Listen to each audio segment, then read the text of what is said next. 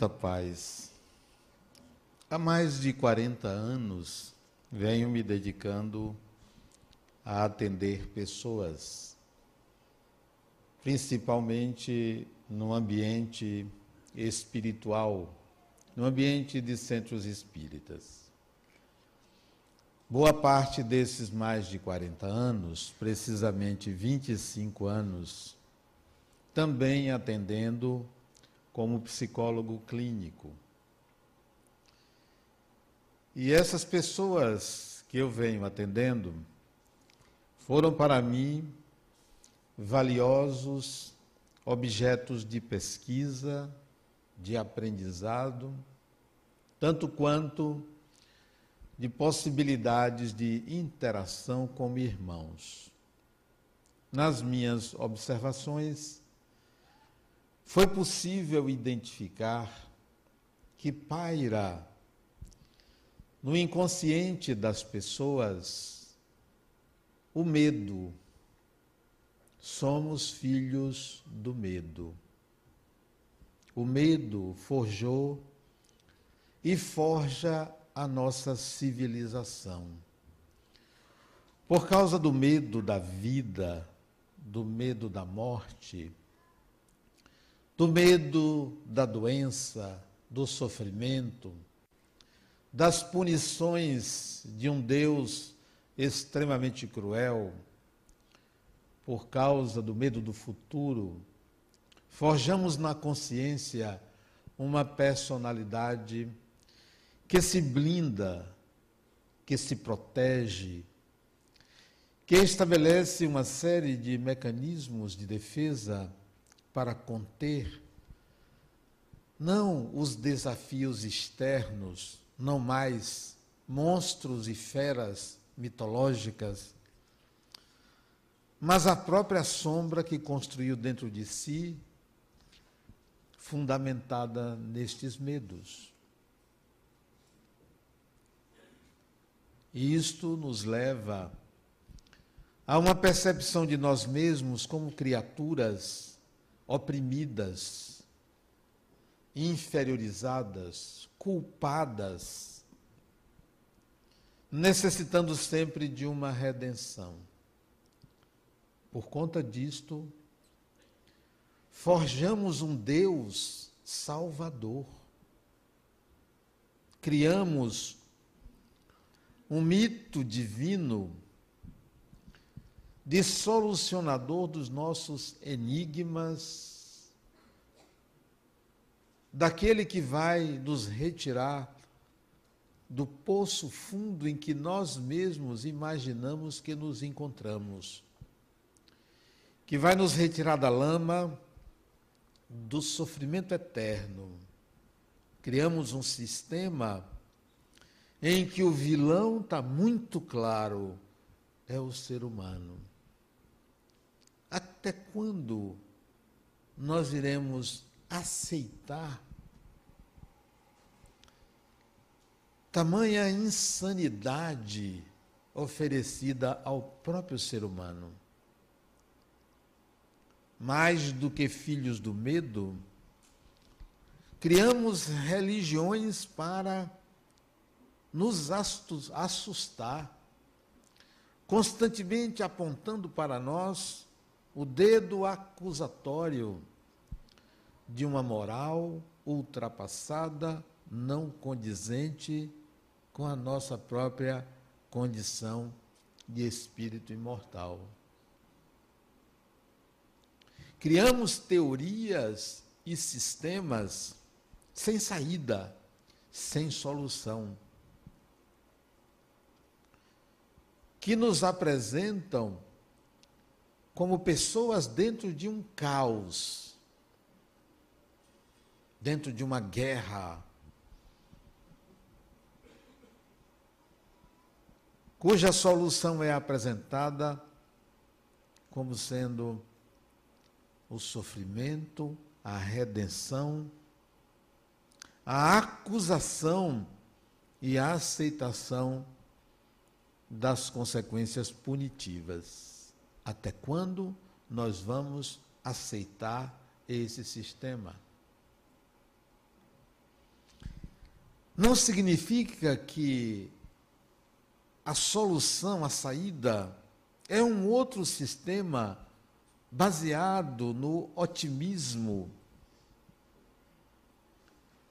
baseado na crença de que nada nos acontece, na crença de que está tudo bem, está tudo ótimo, basta pensar na paz, no amor, na harmonia, na felicidade, está tudo resolvido.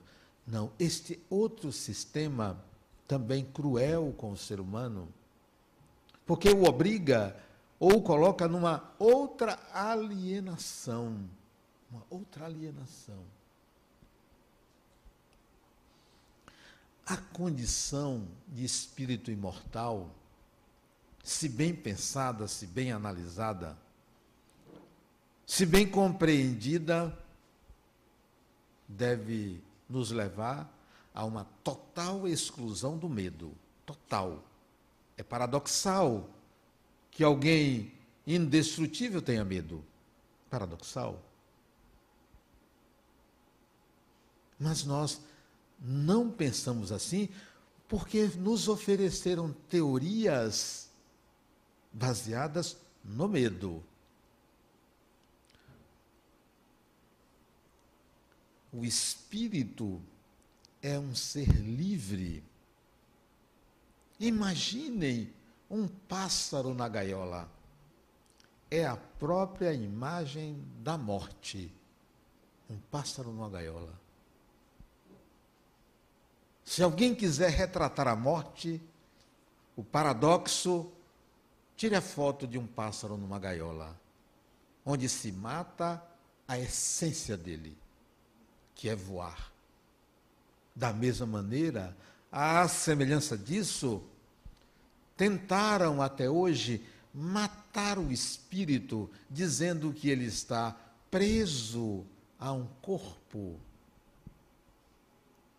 Quando na realidade ele nunca deixa de ser espírito, nunca. Independentemente do implemento que ele use para se manifestar nesta ou naquela dimensão criamos um Deus totalmente opressor, mas acreditamos que é Ele que nos salva. Basta pedir. Oferecemos a Ele uma misericórdia, Ele é misericordioso. Olha que coisa fantástica. Tudo está colocado, tudo está posto fora do espírito vamos retornar ao Espírito. Não, nada que está fora, nada, absolutamente nada, independe do que está dentro. Toda a realidade, como ela é vista, depende dos princípios, crenças, paradigmas, compreensões do próprio Espírito. Fabricamos um Deus à nossa imagem e semelhança. Cultuamos esse Deus. Tememos esse Deus. A Ele oferecemos o nosso sacrifício, a nossa individualidade. Nada sabemos a respeito dele, nada sabemos. Inalcançável à consciência humana. Então fabricamos um Deus acessível, possível, que serve de escudo para todos os males. É hora de mudarmos isso. Nós chegamos até aqui, século 21, ano de 2019. Chegamos até aqui. Estamos aqui. Se aqui estamos, como de fato merecemos, mas é porque a nossa mente, a nossa psique, o nosso aparelho psíquico, alcançou um estágio de complexidade capaz de lidar com estes sistemas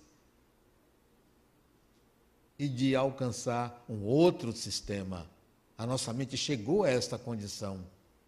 O século XXI tem atestado, pelos avanços,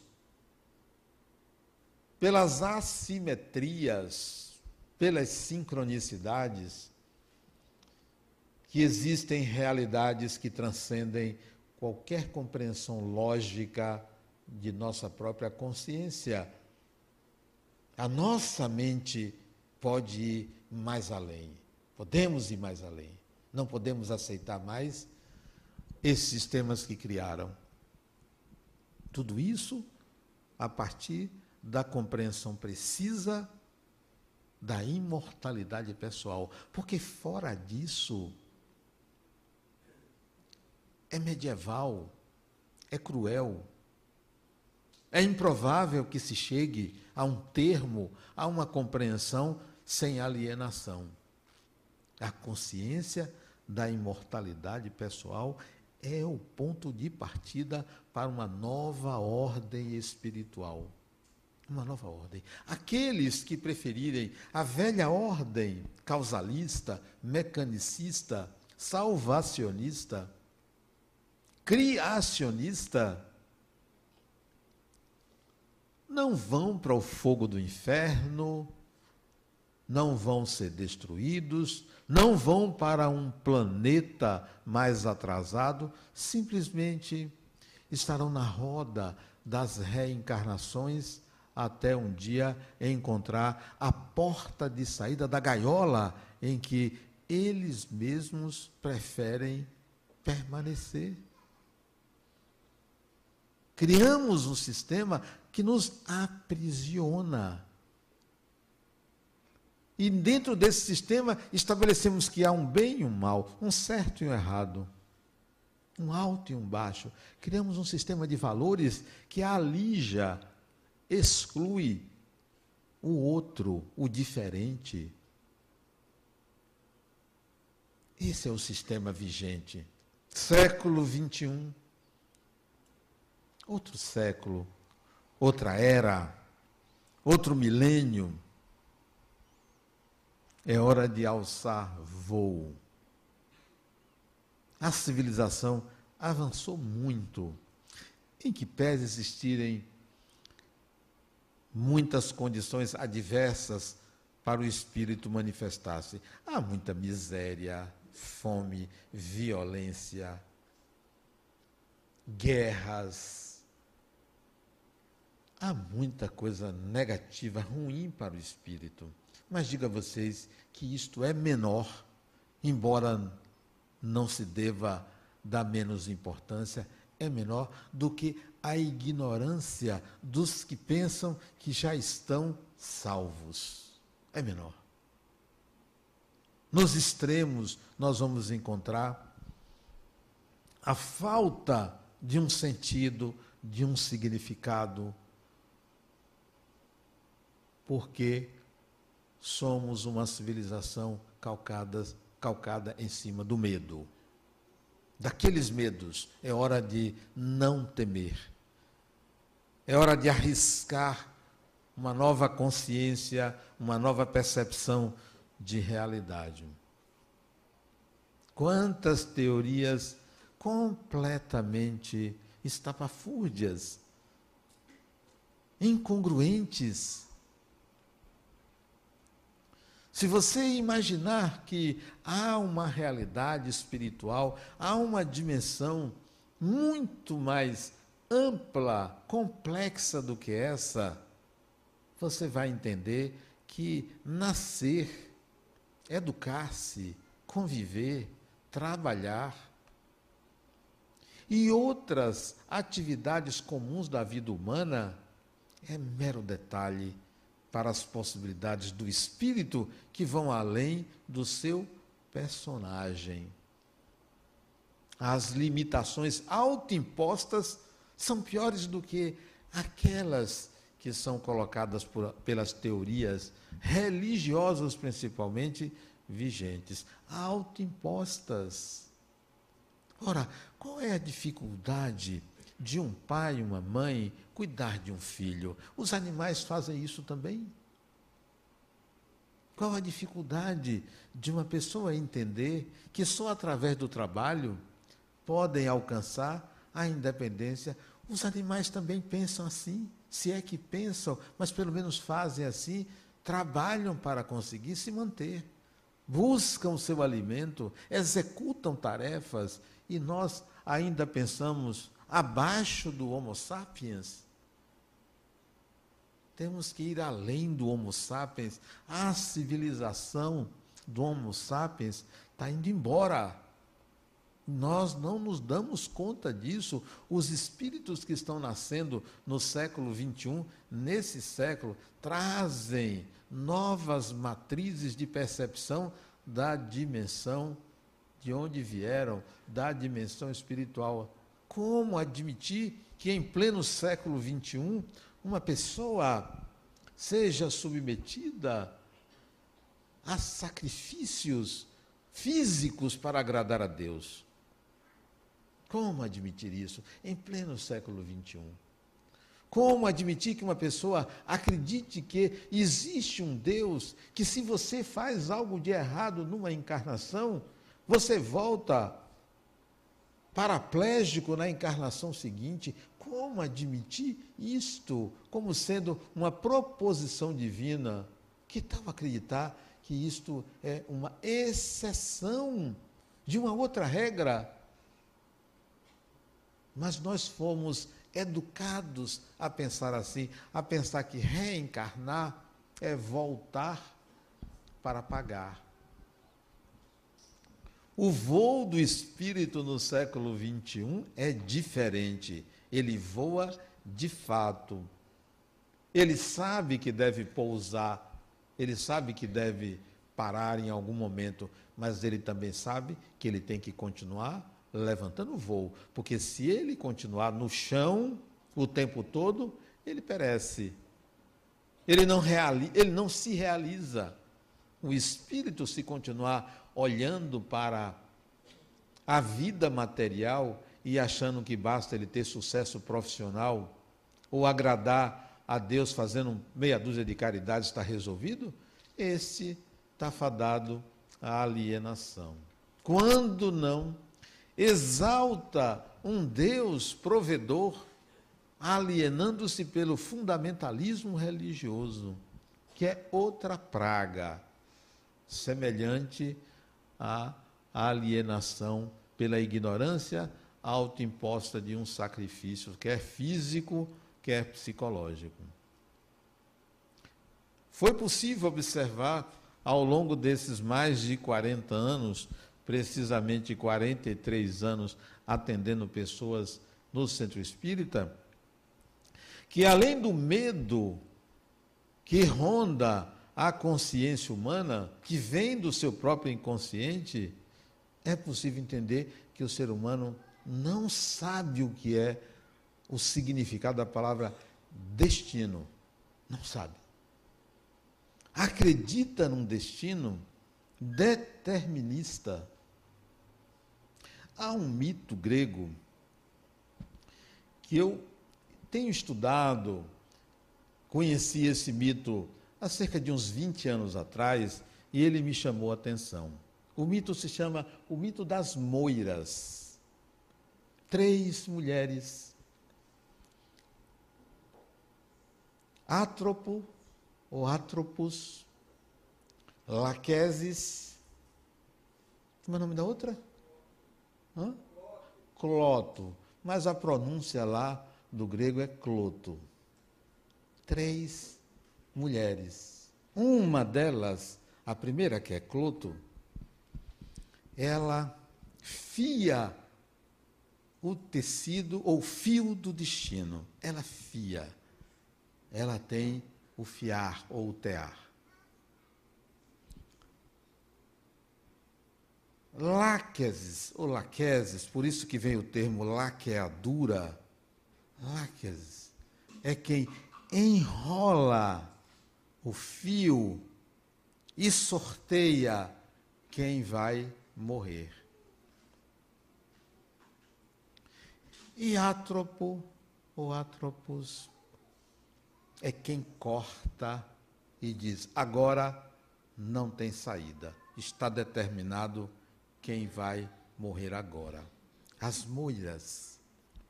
Interessante a mitologia, porque nos traz uma ideia do pensamento coletivo, igual o medo. O medo forja vários mitos. Mas as moiras, elas esse mito coletivo não é forjado pelo medo, é forjado por uma ideia coletiva de destino.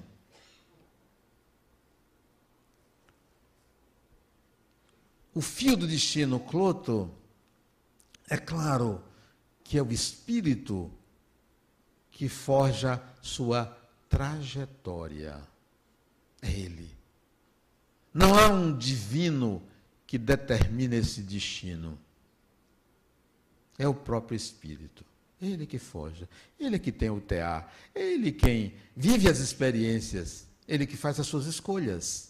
Foi possível verificar nesses 43 anos que as pessoas não acreditam que elas são capazes de construir seu próprio destino. Preferem acreditar em soluções mágicas na loteria preferem acreditar que vão a uma igreja, a um centro espírita, a um templo qualquer e ali encontrar magicamente um momento de despertar, de entusiasmo, de saída para a sua própria vida. Não percebem, e isso é fácil de verificar, não percebem que são cloto, que é o próprio indivíduo que teste o teu destino. Foi possível observar que Láqueses ou Laqueses, ela que enrola, portanto, ela é quem pega o fio e individualiza o fio. Você, espírito, na condição de Láqueses ou Laqueses, é quem forja o personagem que vai iniciar o seu processo, vai adquirir a propriedade do destino.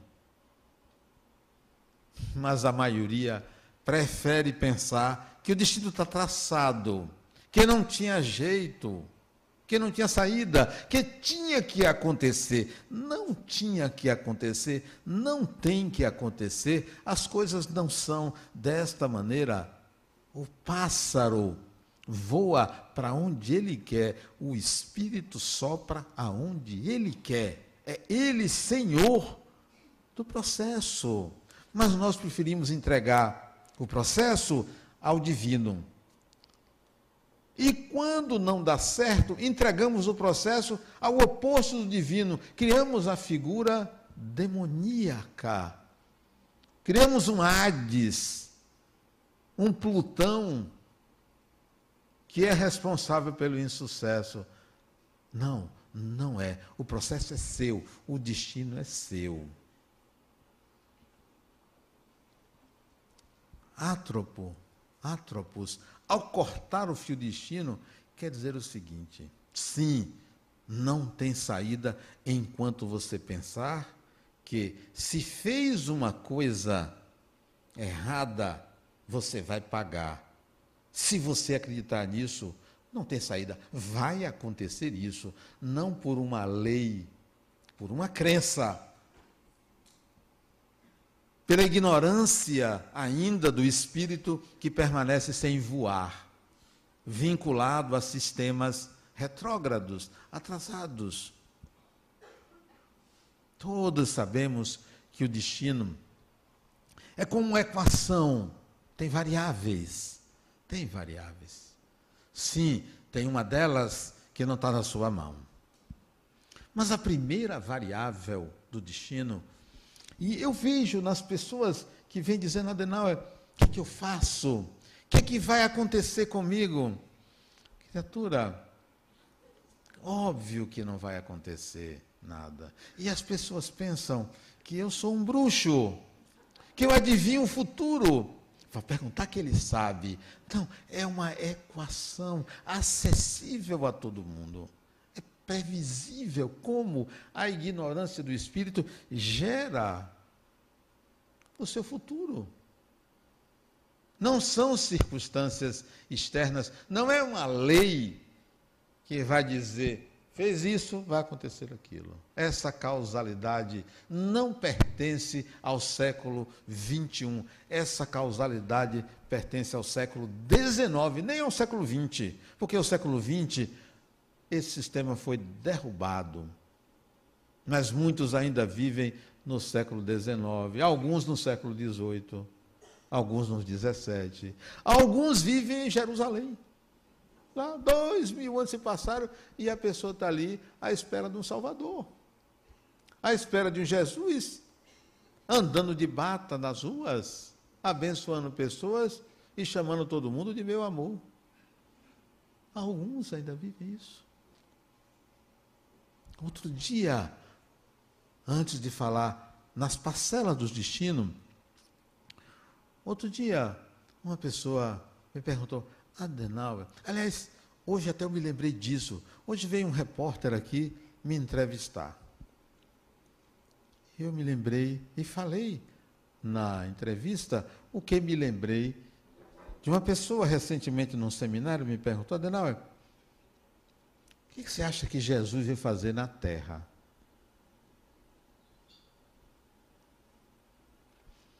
A pessoa já tinha a resposta pronta, a resposta dada pelo sistema calcado em cima do medo. Pelo sistema calcado em cima de eu não tenho nada a ver com isso, eu quero o meu quinhão, eu quero eu quero me salvar. Não são protagonistas do século 21. Eu disse, ele veio aqui um judeu sábio, não quis dizer esperto, porque esperteza pode parecer dúbio. Sábio, inteligente, veio mostrar a todo mundo que há um reino dos céus, que é a condição da consciência da imortalidade. A pessoa lá no seminário, ficou injuriado. Não, ele veio aqui para falar de amor. Coitado. Tem gente que ainda acredita nisto.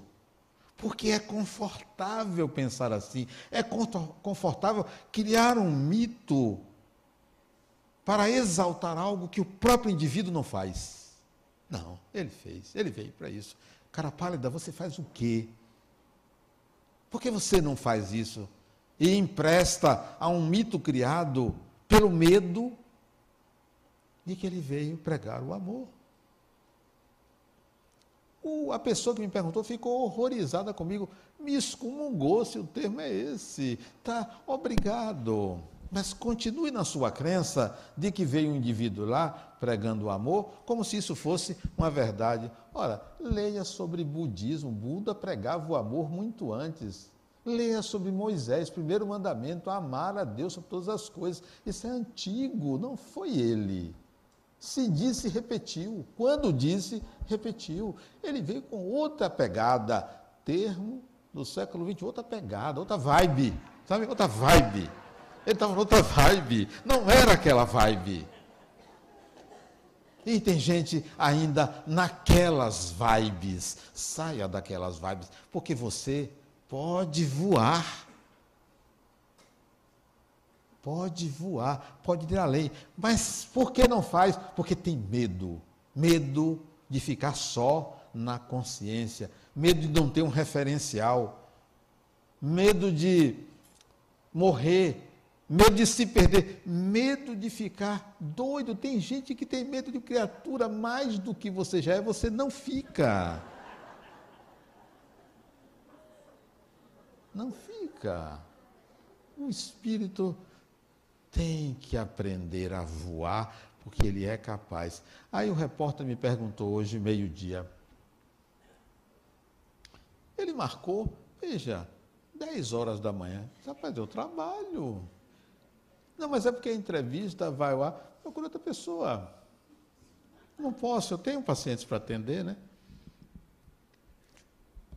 Depois ele me ligou e disse: Olha, o diretor disse que tem que ser você. Só posso meio-dia.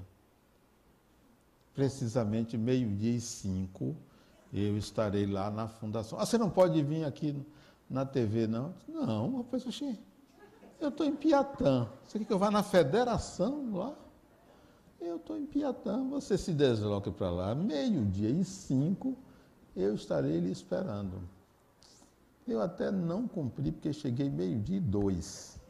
Faltou três, tinha três minutos. Ele me perguntou qual é a visão do Espiritismo sobre a Semana Santa. Para o Espiritismo, não tem santidade na semana. Não tem. Foi logo derrubando a ideia. Não sei se vai aparecer, porque foi gravado, não sei se ele vai votar. Mas o recado eu dei: não tem. Eu quase digo, eu quase disse, rapaz, sabe o que aconteceu? Nós temos uma Semana Espírita, não é que criaram a Semana Santa dentro da nossa Semana Espírita, mas eu não quis polemizar. E ficou nisso, né? Você não vê? Tem a nossa Semana Espírita, não criaram a Semana Santa dentro da nossa Semana Espírita? Parece perseguição, né? Mas não disse para não criar uma celeuma, né?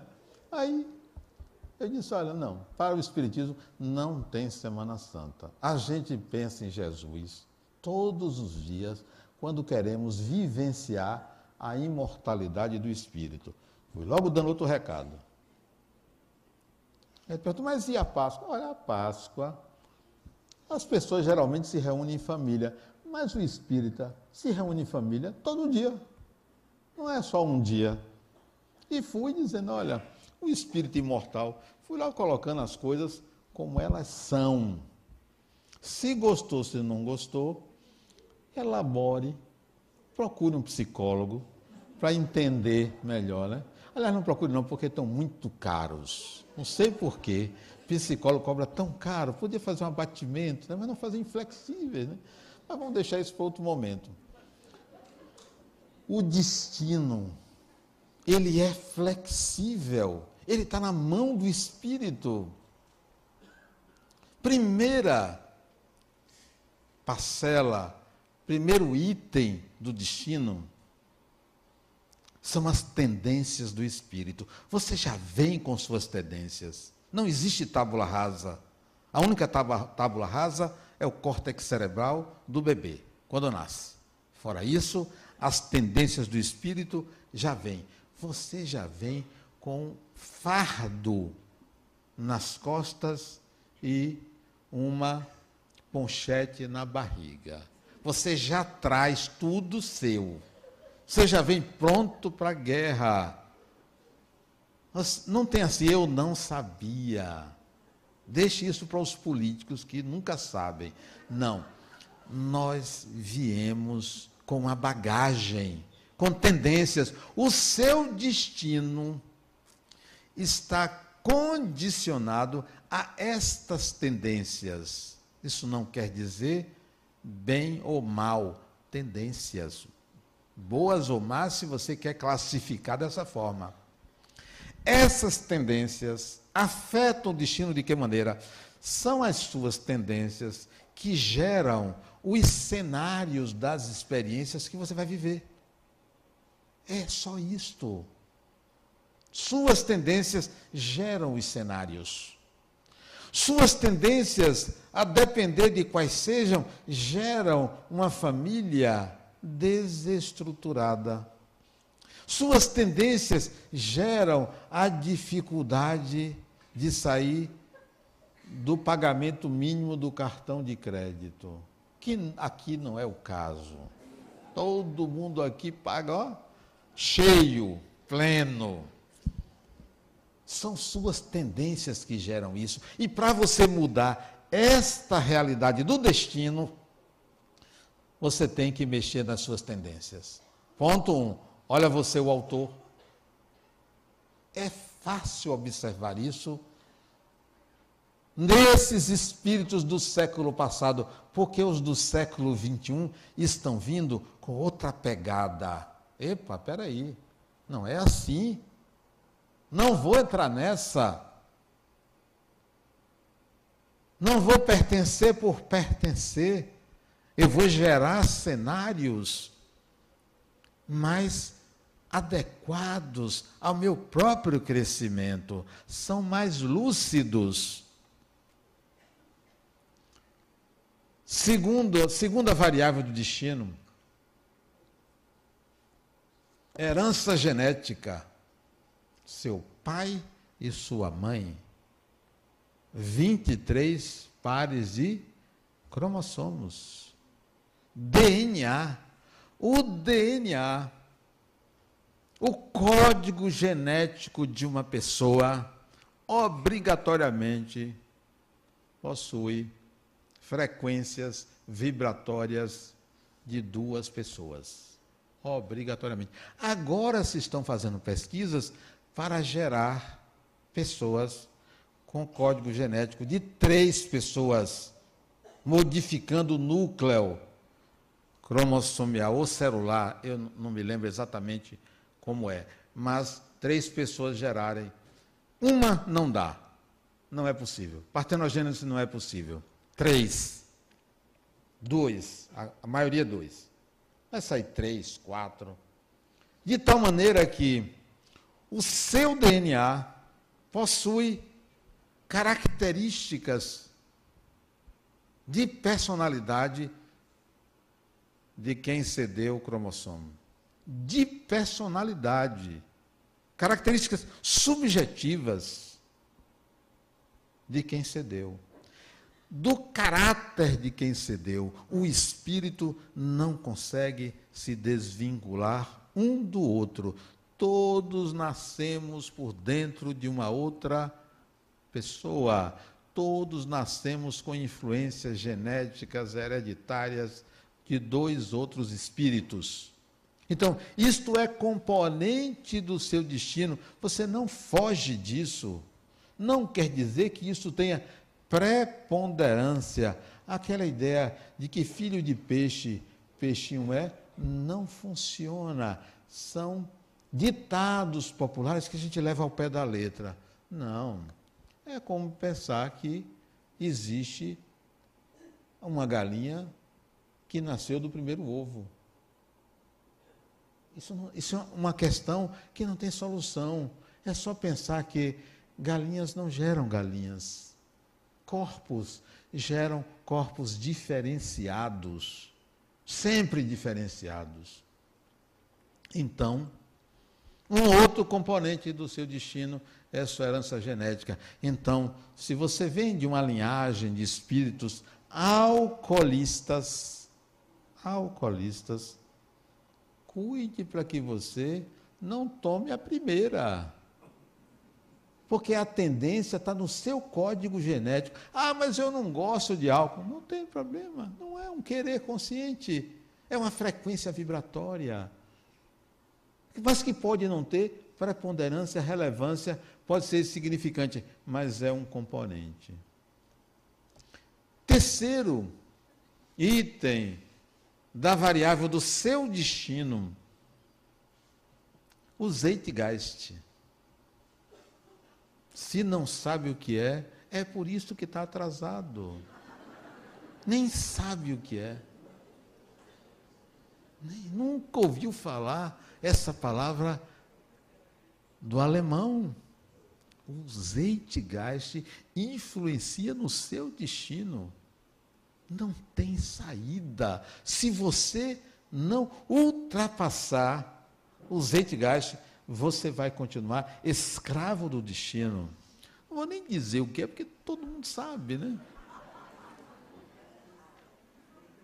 Qualquer criança da creche, sabe? O Zeitgeist, a tradução. Eu não sei falar alemão, viu?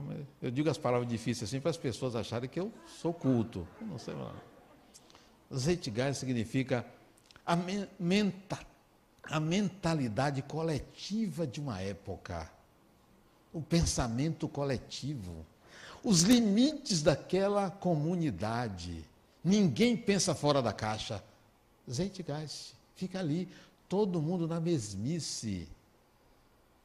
Todo mundo, aham, aham, é, Zeitgeist, mentalidade coletiva. Você está submetido à mentalidade coletiva. Se você não pensar fora da caixa, fora da mentalidade coletiva, o seu destino está limitado pela mentalidade coletiva.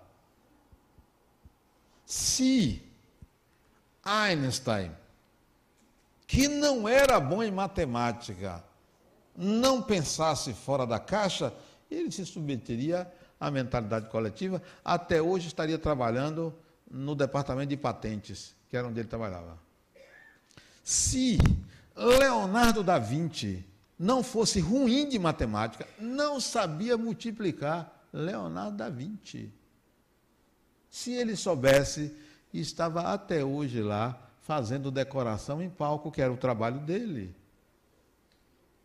Você tem que sair da mentalidade coletiva, pense diferente, deixe que as pessoas achem que você é maluco. Eu tenho um paciente que hoje ele disse: Olha, Adenauer, eu fui seguir um louco e deu certo. E eu sabia que louco foi esse? Ele disse: Você. Não é? Isso foi mesmo, foi. Eu contei aos meus amigos a sugestão que você deu. Todo mundo disse: rapaz, esse psicólogo está doido. E eu, não sei, eu me encantei com você e resolvi seguir. Não é que deu certo. Sabe o que foi? Ah, não vou contar não, que ele está aqui. Né? Ele já me olhou assim, né? Ah, não, eu vou contar. Eu disse ele que ia contar. Ele estava com raiva mortal de uma pessoa. Não precisa dizer, misógino como é, de uma mulher. Porque foi? Olha, está vendo? Isso é a mentalidade coletiva. Não foi não. Não foi não. Está vendo? Esses espíritos são do século XIX. Porque no século XXI não se fala em traição, se fala em compartilhamento de pessoas.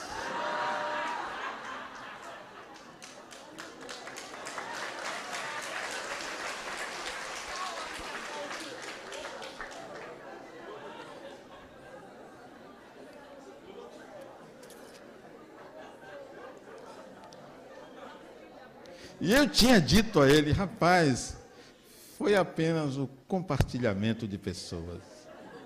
Mas ele estava com a raiva mortal dele. Só faça o seguinte: todos os dias, você, em vez de ficar desejando que ela morra, que ela adoeça, e um bocado de bobagem que ele pensava, ele só não tinha vontade de.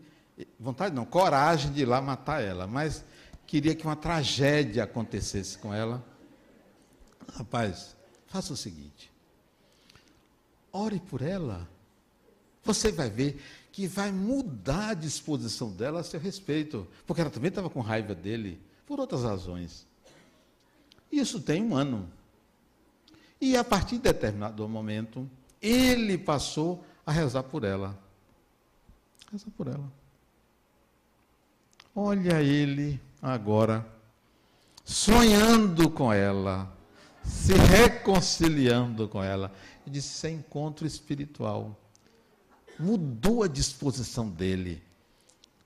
E ele disse: Eu fui seguir um louco. Não, isso não é loucura. Isso é outra ordem. É outra ordem. É outro significado. É outro destino. É você mudar o destino. Está na sua mão. Então, saia da mentalidade coletiva. Ninguém é dono da vida de ninguém. Ninguém. Somos todos espíritos e temos que arcar com as consequências das nossas entregas, das nossas projeções. No destino, na equação do destino, não tem karma negativo. tem desenvolvimento de habilidades. Desenvolva habilidades, novas habilidades, novas escolhas. Você vai mexer no que você mesmo pensava que ia acontecer. A maioria das pessoas tem uma mentalidade preguiçosa. São preguiçosos. Matam o tempo à espera de que algo mágico aconteça. Será que você não percebe que o mágico é você? Que é você que é o mágico? É você que forja a realidade? É você que faz com que as coisas se modifiquem? Então, desenvolva novas habilidades. Esse é outro item do destino. E ainda tem o supra-arquetípico. Isto é, a impossibilidades por conta dos limites evolutivos do nosso planeta, limites evolutivos da condição humana. Esse destino, 90% está na sua mão, 10% está no supra-arquetípico. E enquanto você não se apropriar dessa condição de construtor do próprio destino, você vai estar no século passado. Arrisque-se. Viu o abismo, se jogue, porque você vai voar. Viu a dificuldade, encare. Não peça soluções mágicas, divinas. E a pergunta que você deve fazer para você ao sair daqui é: para que é que serve Deus na minha vida? A depender da utilidade que você der, você está no século passado. Por isso que eu vim falar aqui, porque eles não podem levantar na hora que tem que terminar a palestra, porque senão vão ficar aqui atrás. Eu fui para aqui para embarrear. Mas daqui a pouco eu termino. Para que serve Deus na minha vida? Século 21. Eu tenho uma utilidade para Deus. Será que é a mesma sua? Certamente não é. Não é. A sua, a utilidade que você está dando a esta palavra, a este ente que você gerou, vai selar seu destino. Vai selar seu destino. Vai determinar a ordem das experiências que você vai viver, o tipo de experiências que você vai viver. Veja se eu vou aceitar que alguém me diga que meus erros eu irei pagar por eles. Não o Deus que eu gerei, a ideia que eu faço, não é banqueiro. Não é banqueiro. Não é de Wall Street. Wall Street é que o Deus é banqueiro. O meu não é. Nem me pune. Nem me pune. De vez em quando ele chega para mim e diz, vá tocando, vá. Não, não. Ele só tem um defeito o Deus que eu criei só tem um defeito, eu vou falar para vocês porque eu tenho coragem de dizer o defeito dele, ele não ajuda o Vitória até hoje. Eu não entendo isso. Não entendo. Eu sou torcedor do Vitória e ele não liga para isso, nem para me fazer uma concessãozinha. É o único defeito que eu encontro nele. O espírito do século 21, se preparem. Ele está vindo aí com todo o gás. Ele está vindo aí livre, sem essas crenças perturbadoras, limitadoras, opressoras, pequenas. Está vindo aí sem construir um Deus mítico salvador Preparem-se para isso. Não espere a desencarnação para chegar do outro lado da vida e dizer assim: ah, se eu soubesse, eu tinha feito diferente. Você é espírito agora e depois. A religião, a espiritualidade, o espiritismo, suas crenças não são para depois da morte. Não são. É para agora. Para agora. A realidade que você tem que mexer é agora, não é para depois da morte. Depois da morte a gente resolve. Resolve. Quando acontecer, a gente resolve. Esses dias desencarnou uma irmã minha aos 70 anos. E quando minha outra irmã me comunicou, o filho dela está aqui, meu sobrinho, me comunicou, me comunicou. Eu vi o telefone 3h33 da manhã, a mensagem. E eu logo me perguntei, quem desencarnou? Não me liga essa hora. Né? Quem desencarnou? Aí coloquei duas irmãs na lista, né? Foi uma das duas. Não estava doente. E depois eu disse, olha, antes de eu ir, ainda vão duas, né? Duas não, dois, ainda vão dois. Ela desencarnou, eu pensei assim, poxa, que bom. Que bom a desencarnação dela. Fecha um ciclo do espírito cujas crenças lhe faziam sofrer pelas crenças. Então, a desencarnação foi uma bênção, fechando um ciclo. Ela desperta e já despertou e faz assim: Poxa, eu agora tenho que mexer comigo mesmo, porque não era assim, não é assim como eu pensava. Todo o sofrimento se deu por um sistema de crenças antiquado. Desperta, espírito, e voa, porque você pode voar. Já podia voar? Então, vamos voar. O Centro Espírita Harmonia, hoje, completa 21 anos. 21 anos. E foi pensado para fazer com que os espíritos que aqui viessem aprendessem a voar.